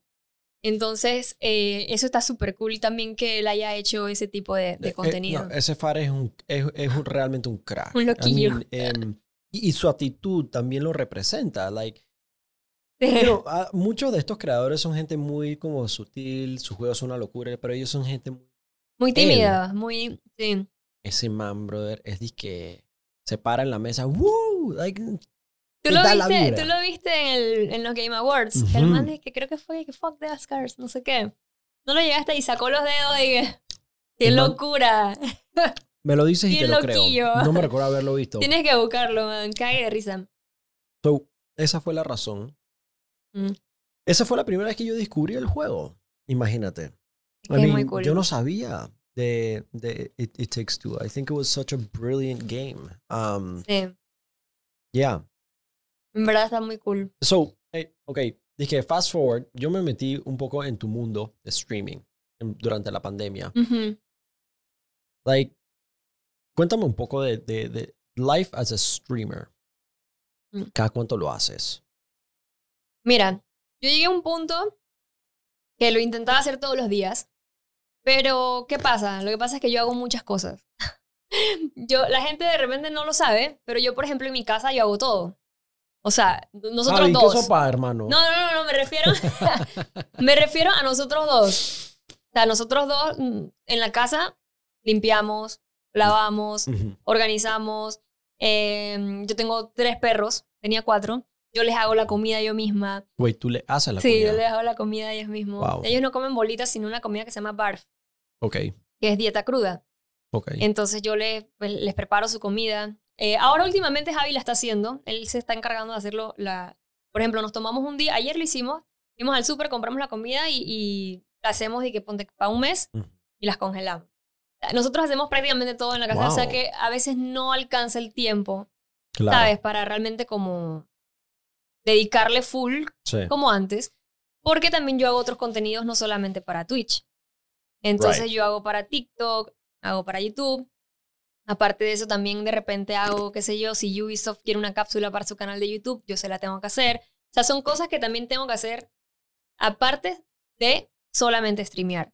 Entonces también a lo largo de que cada persona es diferente. Ojo, hay streamers que nada más se sientan y hacen stream, están ocho horas y ya es lo único que hacen. Pero también hay gente que de repente streamea, trabaja, o sea, cada caso es diferente. Y siento que al final del día se trata de eso, de tú buscar uno, cómo te sientes, porque realmente ya llega un punto que te puedes sentir demasiado agotado eh, mentalmente de hacer ese tipo de cosas por un montón de razones. Pero yo encontré, ¿sabes? No lo he encontrado todavía, pero siempre intento de que, ¿sabes qué? Si hay un día que yo no me siento bien, yo no voy a hacer algo obligado. Sea, si yo un día me, de repente estoy desanimada de algo, O sea, hey, darme mi espacio, mi momento y mañana me repongo. Y entonces he intentado, por ejemplo, porque yo también hago live en otros lados, entonces yo lo que hago es que, por ejemplo, en Twitch, me gusta hacer del lunes, martes, miércoles y jueves. Viernes, sábado y domingo me gusta agarrarlo Ok. para mí o para otras cosas. De repente, un sábado, si hay alguna actividad, ¿sabes? Algún torneo de algo que me llaman y que tengo que hacer algo, un Twitch Rivals, que tengo que normalmente son los viernes o los, o los sábados.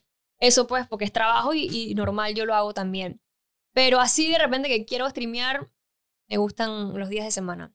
O sea, de que lunes, miércoles, jueves, por ahí. Sábado, si de repente quiero trasnocharme y jugar un juego de miedo, le doy los sábados o un viernes ¿Y qué y tipo sábado. de juego de miedo dices que juegas? Mm, tipo de juegos de miedo. El último, bueno, he jugado varios, varios ahí. Disque, Pasmofobia creo que lo jugaste un rato. ese, ajá, ese es disque mm, multijugador. Está cool. Está cool porque tiene algo con el audio, de que escuchas a los fantasmas. Sí, esa vaina Escuchas a los está- fantasmas por ahí.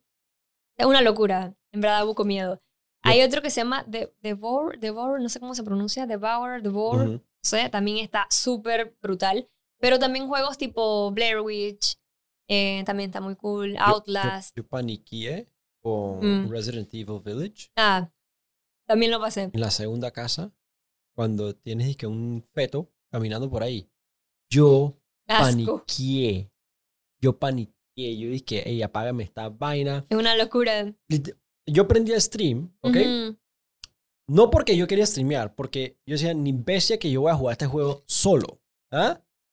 No, papá, ah, ah. Sí. No, en verdad, mira, por ejemplo, nosotros, bueno, en mi canal yo tengo una cosa que se llama que Noches de Frulo, y no de miedo, pues, de Noches de. Frulo. Y pasamos juegos de miedo, y en muchas ocasiones me pasa así, de que ni bestia va a jugarlo sola. Y yo llamo a Javi, y Javi juega conmigo al lado. Nice. Y yo le paso el control a él cuando él quiere jugar algo, y así nos vamos pasando. De hecho, hemos pasado un montón de los Resident Evil de esa manera. De esa manera. Y entonces la gente le encanta eso. eh, es un cague de risa porque en verdad, chuzo, hay un, hay un clip en YouTube que yo le puse dizque mis mejores, como los mejores gritos y sustos de Resident Evil, no sé qué. Hay un momento en donde estábamos los dos y yo le digo a él que ya tranquilo, ese man no nos va a corretear. El man no va a bajar las escaleras o no iba a subir. Man, y cuando veo el tipo, el man hace que ¡pam! Y estaba al lado de nosotros. Yo dije, Miércoles. Man, soltamos el, el, carga, el control y él me lo pasa a mí. Yo dije, no, y yo se lo... Man, eso fue un cague de risa. Fue demasiado divertido y eso nos gusta bastante a nosotros. Entonces, hace poco estuve pasando uno que es de... No es como de miedo como tal, pero es como una cosa media creepy que se llama Insight. No sé si lo has jugado. O Limbo, ¿sabes cuál es Limbo? Limbo sí. Bueno, En el eh, celular. bueno, pero eh, también tiene, pero ellos tienen un juego que se llama Insight. Muy cool también. Está bien cool. Entonces lo pasé hace poco. En dos streams los pasé. Y también es súper creepy. Es como un estilo como tipo Little Nightmares también. No sé si lo has jugado. Ese también está cool. Porque son de juegos así de miedo, pero no tan como un Resident Evil Right. o como No un es- no Outlast. Ajá, sino que son así, como ese, exacto. Gracias, Javi. Wait, este es. Yo creo que yo jugué un juego así en donde un gusano se le ponía en la cabeza a la gente. Ajá, algo así. Es, es algo así. Creo que yo sí lo jugué. Básicamente es eso. Yo lo jugué creo que en celular. Sí. Eh. Yo, lo, yo lo jugué hace poquito, en verdad. Pero es. Es súper cool porque también, ¿sabes? Lo ves así como. Es que te envuelve de una manera totalmente diferente ese tipo de juego. Que los ves un poco como tipo simples, a- o sea, a simple vista de, de, de ambiente, pero lo que te ponen a hacer o las cosas creepy que pasan Y, y ahí es donde ellos le ponen mucho énfasis a la historia, al storytelling también. y, y- y el sound effect. Ujú. Por ejemplo, el sound effect en este tipo de juego, precisamente como es, em, you know, it's a, it's a platformer of sorts. Ajá. Ellos, yo siempre desconté la seriedad de un platformer por ser como que, ¿sabes? Platformer. Ujú. Y luego dije que jugué Ori. Mm. Y Belleza dije, de juego. Wow, la música. Belleza de juego, es arte. o sea, ese, ese juego ganó un montón de premios. Pero por ejemplo, este, Igual, o sea, el, el personaje nunca habla. Correcto. O sea, realmente es- es un ambiente también que muy callado, pero que tiene sus sonidos. Pero por eso de no, como es tan raros. callado, entonces te tiene Sí. tenso, te tiene tenso. Pero en verdad ese, ese está muy cool. Otro así, tipo, como ese, uno que se llama Dark, con Q, Dark. Eh, el, bueno, los Little Nightmares, uno y dos, en verdad están bien cool también. Ese es el Dark, está bien cool también. El Limbo también es un clásico de ese tipo de juegos. Cool. Pero de verdad que esos juegos los disfruto bastante así pasar eh, en directo y eso. También porque, ¿sabes? En muchas ocasiones estás como que tú en, en vivo y estás de que, ves, ¿y ahora qué hago? Ahora, hablándote a ti mismo, pero también a la gente que está ahí. Sí. Pero no, que tienes que irte para acá. Y yo dije, pero espérate. O sea, y, y envuelves también a la gente, o sea. Y eso, por ejemplo, en mi... Creo que esa es una de las cosas que más le gusta también a la gente que me sigue en Twitch. Cuando yo hago también contenidos así de pasar a un juego Pero interactúan contigo. pero, ajá, pero por ejemplo, juegos, juegos que no me gusta pasar en directo, juegos así tipo, por ejemplo, un Horizon Ajá. o un Far I Cry. know, I agree. O sea, no porque son juegos tan extensos que no te puedes quedar. Digo, hay gente que lo hace Estoy totalmente y tiene su público y tienen su montón de gente que lo sigue. O sea, cada, cada streamer es tan diferente también. O sea, no, no, es, no, ex- no existe como una fórmula de que ahí está la fórmula para el streamer, perfecto. Ya. O sea, tú tienes que explorar qué es lo que le gusta a tu gente o, o- o ese tipo de cosas. Sí. Yo, por ejemplo, Horizon Mm, me gusta disfrutarlo en privado. Like, Sí. Para mí es mi placer. Es la terapia que gaming es para mí. Mm. Em, y ya para interactuar con gente, ahora eso sí, por eso me ha encantado Fortnite.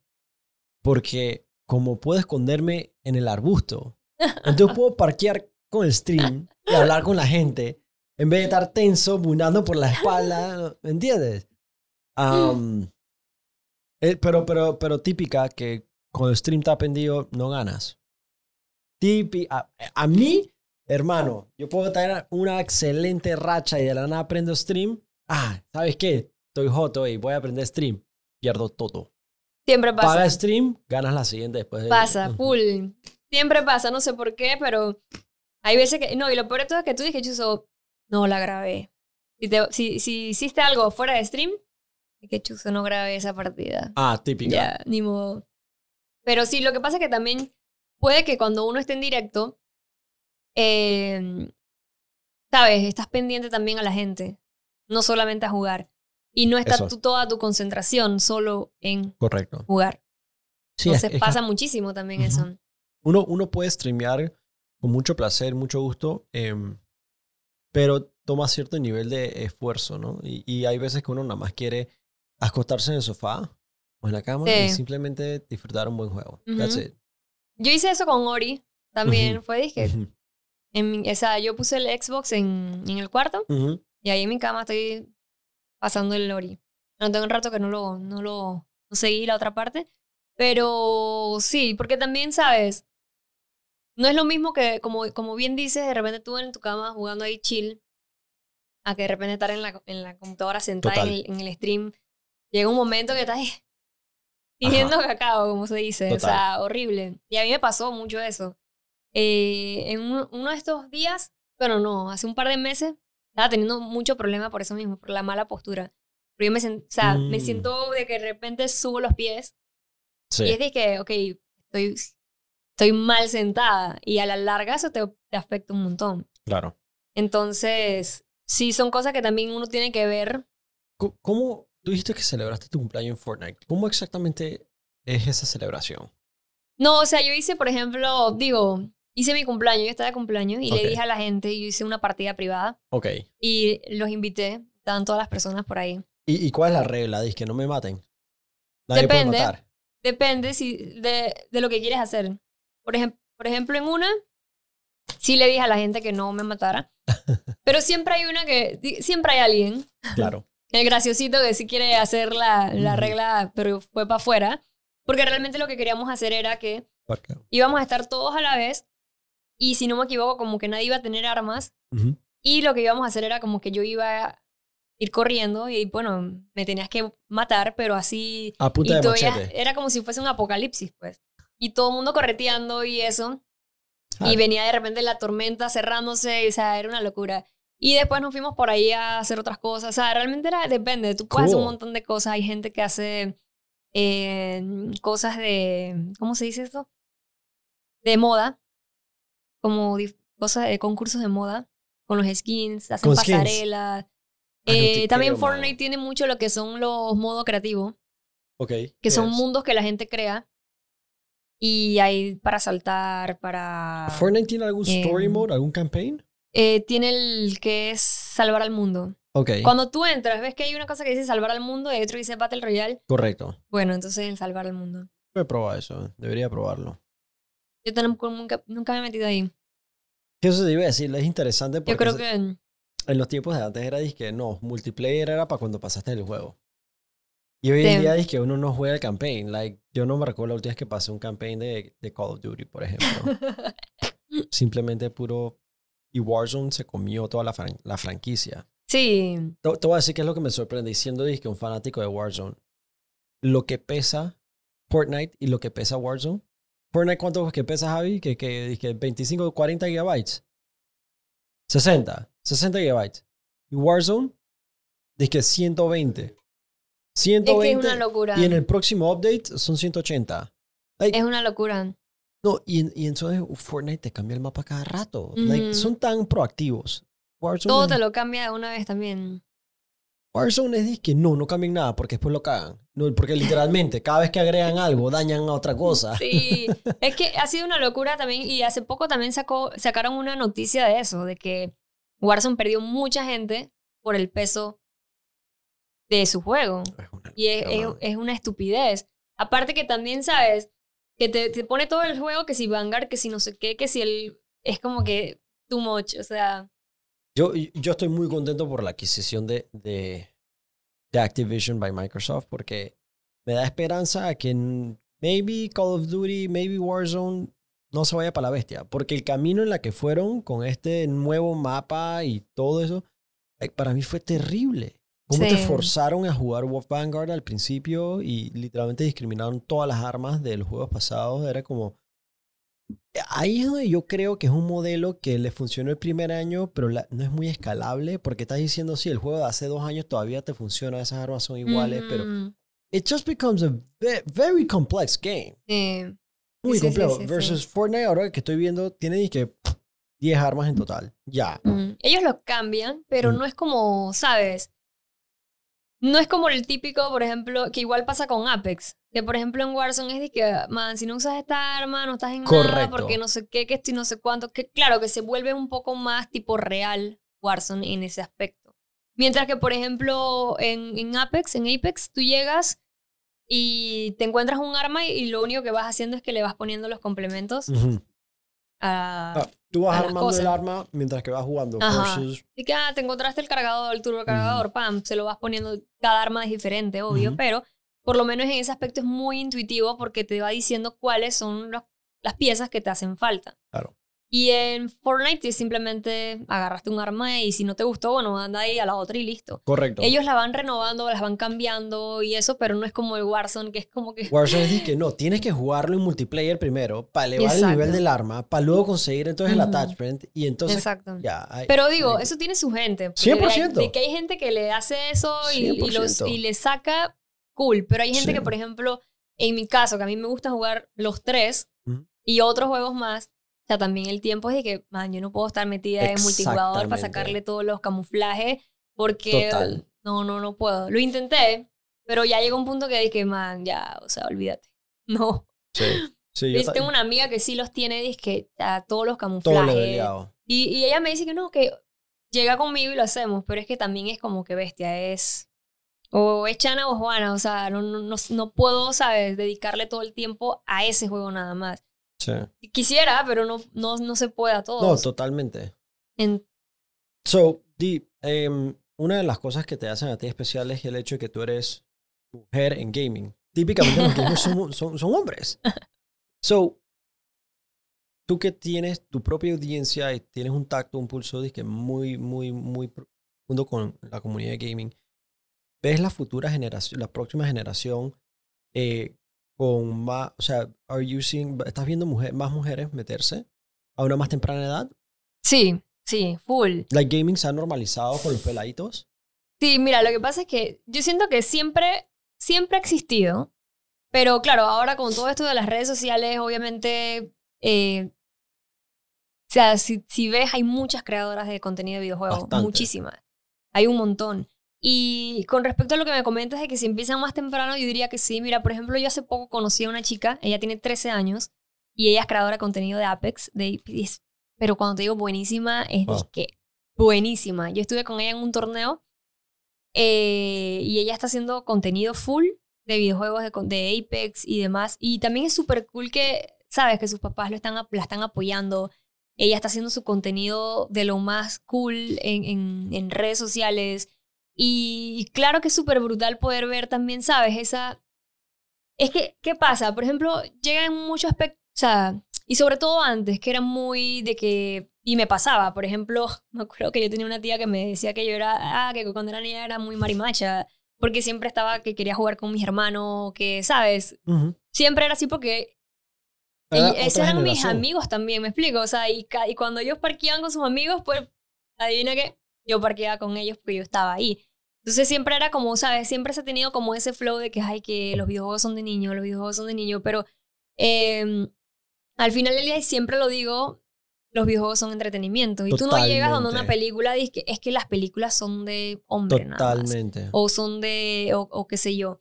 Y entonces sí, o sea, cada vez eh, ves más, más mujeres en la industria. Eh, claro que siempre uno a veces también se topa con comentarios fuera de orden, siempre, de que vienen a 100%. decirte algo eh, Animales. animales. Hace poco también vi a un chico que lo sigue un montón de gente en Ujú. Estados Unidos y él estaba haciendo stream, no sé si lo llegaste lo a ver, vi. y es como que, Que está- Wow. estaba él estaba en un lobby de creo que Apex. estaba, no, él estaba jugando Valorant. Valorant. y que empezó a decirle un pocotón de cosas poco a una man y fue como que, wow, o sea, y si te pones a pensar, y porque mucha gente a veces, ¿qué pasa? Mucha gente piensa que eso no es real. Y claro que es real. Y ahí te das cuenta cuando sí es verdad que sí de alguna otra manera, eh, sabes, hay ese tipo de comportamiento hacia las mujeres en el gaming. Y, y no solamente en esto, se han visto estos problemas de, de- de compañías también, de, de la industria de videojuegos que han tenido problemas con, con de tipos de acoso y un montón de cosas también horribles con, con empresas. No sé si has visto en, No tenía en gaming. idea. No me sorprende porque Em, like, en el cine es la misma porquería. Sí, es una cosa eh, súper loca. Y, y claro, o sea, te das cuenta también cuando un creador de contenido tiene un montón de... Yo no sé ni cuánta gente tenía esa persona viendo lo que la estaban viendo en directo, como 30 mil personas, si no me equivoco, y pasa una situación como esa, o sea, ¿qué tienes en la cabeza? Está loco. O sea, porque también estás transmitiendo ese tipo de cosas a toda la gente que te está siguiendo. ¿Y qué pasa? No pasa nada. Entonces, Güey, no le pasó nada. No bueno, lo- no sé, no sé, a lo que me refiero es que realmente es como que, ok, que, que, que, y sí existe ese tipo, mira, hace poco también vi un hilo en Twitter de una chica como que, yo no sé qué fue lo que pasó, que también estaba jugando y no sé cómo dieron como con la dirección de la chica y amenaza de muerte, y, pero es una cosa que te wow. digo que es loca. Y Estados claro que sí, ajá, y claro que sí, ti- sí pasa ese tipo de, de, de problemas en, en- cuando uno es mujer en, el, en, en las cosas de videojuegos que sí existe. Yo, por ejemplo, en mi caso, no he tenido como un caso así, ¿sabes? Eh, demasiado extremo, pero sí te topas con ciertos comentarios fuera de orden, pero yo también soy eh, de las que digo que tú también creas tu propia comunidad. Right. Porque sí, claro, yo soy una persona que de repente soy, ah, que, qué sé yo, me va a seguir trayendo ese tipo Eso, de tú no- comunidad. Ellos Y- son la excepción. Ajá, tú creas tu propia comunidad. Ey, si a ti no te gusta un comentario, ¿sabes qué? Bloquea a esa persona y ya. Y tú vas, ¿sabes? Creando a la, a la- a la gente es. que te sigue, a la gente que está contigo, que te respeta, que tú los respetas, que se divierten sanamente, que se cagan de risa. Claro Ya. que puedes decir una mala palabra eh, en directo, se te sale, pero no es algo ofensivo hacia alguien ni, ni nada de ese tipo, pues. Y, y a eso es lo que me refiero, que tú lo, tú lo has hecho de una forma muy sana. Y por eso es que lo, lo ha sido tan consistente, porque digo, tú eres así. Tú no, tú no estás actuando un personaje. No estás tratando de hacer X para conseguir Y. Um, yo estoy de acuerdo contigo. I mean, es como. ah, I mean, el otro día, you know, mi novia me preguntó que por qué me llegan este tipo de comentarios. Yo no, subas, no subas ese tipo de contenido. Discúlpame, Mm. pero, you know, like, you're gonna get what you attract. Em, you know, si sigues hablando de medicina, tú vas a ver que no te van a estar a- a- a buscando estos tipos. Em, y, y ciertamente vale bestia también que no tengas la libertad de ser ambos. Em, porque, o sea, la gente tampoco respeta en las redes. Sí, o sea, Yo te aseguro que la mayoría de esa gente que tú has tenido que bloquear no tendrían las agallas no, para decírtelo en persona. O sea, y es algo súper loco lo que dices porque mira que una vez a mí, yo, yo no soy de meterme, ¿sabes?, en problemas o buscar polémicas para generar, o sea, yo soy de cero eso. Y una vez ahí vi un tipo, eh, me empezó a escribir cosas, pero de un perfil súper random, clásica, obvio, porque como dices tú, no, no, tienen, no tienen para decirte las cosas en la cara. Entonces empezó a decirse, pero ya cuando tú, me lo puedes decir a mí, normal, yo, yo te voy a bloquear, te, X. Pero ya cuando te metes en temas de mi trabajo o cosas de mi familia o lo que sea, ya la- el asunto cambia. Y entonces esa persona se empezó a meter con cosas de trabajo mío, como escribir cosas en las redes de una plataforma donde yo estaba haciendo mi contenido. Y yo dije, ah, espérate, espérate, espérate. Ok, esta persona, ¿para para quién es? Entonces yo me meto y, y- y veo y di, no sé cómo, pero di con la persona que estaba detrás de esa cuenta. Wow. Entonces yo subí su foto a mi Instagram. Y yo dije ajá, a ver, que sopa, dime pues. Sea, y el man dice que pidiéndome perdón, Ah. escribiéndome que por favor bajara eso, que él no, no iba a volver a decir eso, y no sé qué, no sé qué, un pocotón de cosas. Y yo dije y todo lo que tú escribiste, que yo era una P, yo era no sé qué, no sé qué, que no sé cuánto, ¿qué queda con eso? ¿Qué queda con eso que alguien, que tú escribiste eso y la otra la persona afirmó también? O sea, ¿cómo, ¿cómo tú borras eso? Y eso te digo, o sea, yo no me meto con nadie. Pero si tú te vas a meter conmigo, por lo menos, o, o con cualquiera persona, tenlos para poder... 100% decírtelo en la cara. man. Y él, y él quedó súper asombrado de que él jamás imaginó que yo iba a saber quién era esa persona. Amén. Y mucha gente me Muy escribió de que, man, ese tipo es súper tóxico en grupos de gaming. No sé, todo el mundo me escribía de que, man, qué bueno que hiciste eso porque realmente esa persona nunca nadie lo había parado. Y porque siempre era como que, ¿sabes? El clásico man que, que viene y te insulto y porque yo Bully. estoy detrás de un teclado, nadie me ve, nadie sabe. Pero créeme que en estos momentos tú puedes saber quién está detrás de... de muy fácil puedes saber quién realmente está detrás de un teléfono. Totalmente. Y, y man, fue súper sorpresa porque él jamás imaginó que iba a poner su cara ahí. Me encantó. Me encantó. Y hasta Javi también le escribió de que chucha, perdón, que no sé qué, que bórrame, que... Y Javi es que a ti te gustaría que yo le dijera todo lo que tú estás diciéndole a, a tu esposa. O que, o, o- o- digo, porque Javi nunca se metió con él. O sea, yo fui la que... Qué locura que la gente no tenga pena. Sí. Pero es verdad, o sea, en las redes sociales tú te puedes topar con cualquier tipo de persona. O sea, lastimosamente es así. Y no hay nada más cool que también, si tú quieres crear un contenido, tú también te quieres sentir libre, te quieres sentir cool, eh, no con ese miedo de que, ay, bestia, ahora voy a publicar esto y, y ¿qué me van a decir? O, o, o- Y pasa mucho, por ejemplo, con, en el gaming, habl- hablando de, de, de mujeres, como tal, de que, claro, de que los escotes y ese tipo de cosas, que al final del día, vamos, o sea, hay, hay casos y hay casos, pero tampoco es para que uno también viva con el miedo de, ay, Dios mío. Ahora me tengo eh, que poner un, un jacket Ahora me tengo para que poner que un no jacket. digan. Exacto. Y mira, por ejemplo, a mí me pasa, o sea, yo, por ejemplo, cuando hago cosas de gaming, pero eso es una decisión mía personal, cuando hago cosas de gaming, a mí me gusta, pues, que de repente mi t-shirt, mi abrigo, pero es porque también, ¿sabes? Llega un punto en que no quisiera que alguien vea mi contenido y, ah, pero es que tú haces esto solamente por esto. Cuando son cosas de videojuegos. Right. Pero, por ejemplo, si yo voy a algún lado o quiero subir otra cosa en... en- no, no, uno no quiere sentir ese miedo de que...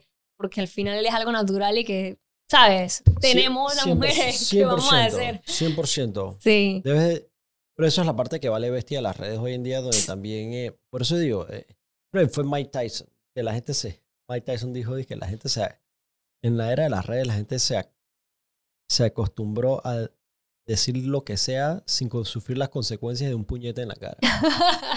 Ah, Brillante.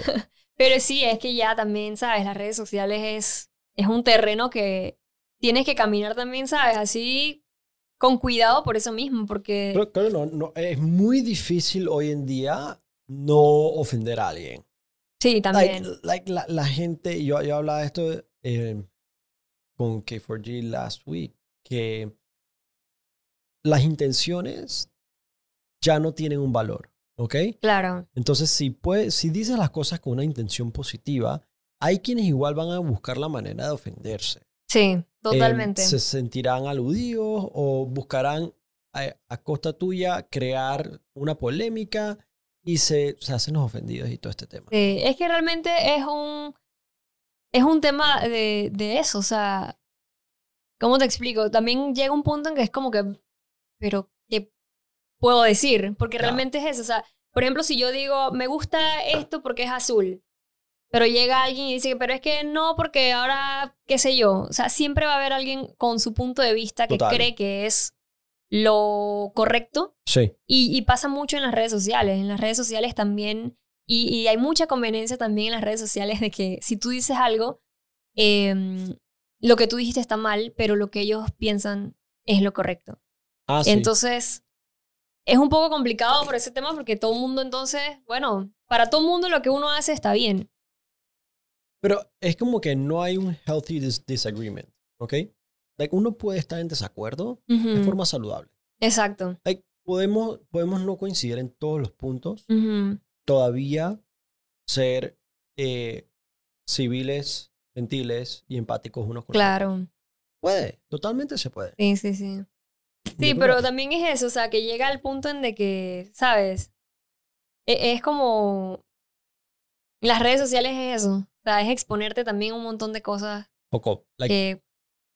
Twitter, Twitter es el, el official Warzone. Like, Twitter, like, son, creo que solo, solo quizás 5% de los tweets son cosas bonitas y positivas. Todo el resto es, ¿sabes? Algún tipo de... Eh, creo que 70% es un buzón de quejas. Sí. Y el otro dice que 25% es, eh, no sé, es simplemente otro tipo de buzón de quejas más extremistas. o si no peleas. Pelea, man. Sí, la vez pasada también es como que, man, entras y dices, ok, ¿qué pelea hay hoy? A ver, ¿cuál es la pelea de hoy? man, 100%. A, a mí me da risa como yo veo que lo, las noticias de los noticieros en Panamá son disque tweets. Y los manes ya es que ya, ya la tarea se las hace Twitter y ellos dicen que no sé quién le dijo a no sé quién. Ay, no, a mí la vez pasada también me pasó eso, que a veces tuiteo tontería y me doy cuenta que de la nada como que me etiqueta una cosa de un periódico. Y yo dije... No o sea, te como creo. que... Man, pero fue un, un tweet X que yo dije, pero ¿por qué suben eso allá? Total. Que he dicho mejores cosas y eso es lo que tú escoges. Exacto, es como que, ok, bueno, ni modo. Pero sí, o sea, es, estar en redes es eso. Puede pasar un montón de cosas uh -huh. y bueno, ya tú estás ahí haciendo contenido y demás. Pero también, por ejemplo, como parte de creador o parte de, como se le quiera llamar, eh, está en ti también crear a, a, a o sea, a, a, tu comunidad, como se le, se le dice, pues. O sea, sí, crear a la gente que está ahí, que si llega un mal comentario y sabes, si no te gusta mi contenido, sí, mantenerlo saludable. Exacto, sigue. Hey, yo conozco, yo he, visto, yo he visto muchos streamers que literalmente son, son tóxicos en su manera de hablar, son tóxicos eh, en, en, su contenido también, uh -huh. lo, lo, que, el, el, tipo de cosas, como que habla mal de otros y cosas así, en pleno stream, yo lo he visto y yo digo, bueno, pues eso es lo que tú estás cultivando, perfecto. Uh -huh. No te quejes como eso es lo que te toca porque tú lo estás cultivando. Exacto. Um, yo estoy a favor dizque, de, de tu metodología. Dizque, man, cultiva la, la, comunidad que tú quieras. Y cuando alguien se sale a la línea, bueno, extrae ese individuo, sí. esa persona. Sí, porque es como, es como si alguien llegara a tu casa, te toque la puerta. Hey, eres un imbécil o un estúpido. Y tú dices, ¿qué vas a hacer? ¿Lo vas a dejar que pase a la casa? no, o sea, cierra la puerta y que se vaya. Claro. ¿Por qué pasa eso? O sea, por ejemplo, en muchas ocasiones tú ves algo en redes sociales y tú quieres atacar a esa persona que está ahí, pero de la nada. O sea, pero ¿por qué? O sea, en el Mm. sentido de que si a ti no te gusta ese contenido, hey, simplemente Ignóralo. ignora, lo sube. ¿Para qué gastar tiempo en eso también para la persona esa que se la pasa hateando algo? Hey, Sí. relax, o sea. Y, y ha pasado en muchas ocasiones. Hay, de- hay, hay gente que también yo he visto. Yo soy muy buena recordándome de, de los rostros de la gente. Y en muchas ocasiones me ha pasado, bueno, no en muchas, en- una ocasión me pasó que un chico me dijo una cosa súper random. Y una vez esa persona se ganó un ticket para ir a una premiere conmigo. Y yo dije que No. es como que, man, en serio. O sea, es como que, ¿sabe? Y después el man como si normal, normal. No. Y entonces ya llega un punto, yo, yo no dije nada porque tampoco es como para pelear nada, pero es como que, man, o sea, ahí te das cuenta que la gente realmente no los tiene, como se dice, bien puestos para decir lo que quieren decir en las redes sociales. Y es súper te das loco. cuenta de, de qué de verdad están hechos. Exacto. es súper loco este mundo de, de redes, en verdad.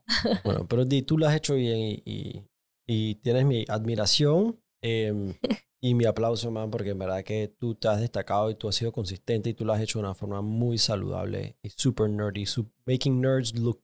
Una- gracias, man, gracias. Um, pues nada, man. Just uh, want to thank you for coming. Just wanted to have this chat. Em, yo, yo diría que lo único que falta es, em, es una partida de, de Fortnite. Cuando estés Dale, cuando Fortnite, quieras. choteame. cuando Choteame. quieras. Que yo probablemente estaré en un arbusto escondido. Pero ya dije que en el último do- los últimos dos círculos, entonces se me sale la pena y comienzo a salir. Pero, pero mira, la clave está ahorita mismo en esto. De verdad que lo de la sin construcción me ha gustado mucho porque me da el chance también de ir como más al rush. A Sí, mí me sí. gusta un poco más así. Porque también le, han- le pusieron esto de poder el sprint El más sprint. rápido. El escudo este que también tiene una... Sí, ayuda muchísimo. Ya si alguien está disparando, sal corriendo. total. O sea, lo, lo cool de Fortnite es eso, o sea, que también tienes que jugar, por ejemplo, si te bajaron el escudo, hay ciertas cosas que también te ayudan a recuperarlo Total. más rápido. Eh, y tener como esas, esas cosas para sobrevivir, por decirlo Sí. así. Y, por ejemplo, algo que a mí me gusta jugar Fortnite es el único juego tipo Battle Royale que a mí me gusta jugarlo con, con música. Ah, O sea, yo lo he- porque lo que pasa es que tengo activado el paso de, ¿sabes? En Fortnite tú puedes activar un sonido 3D.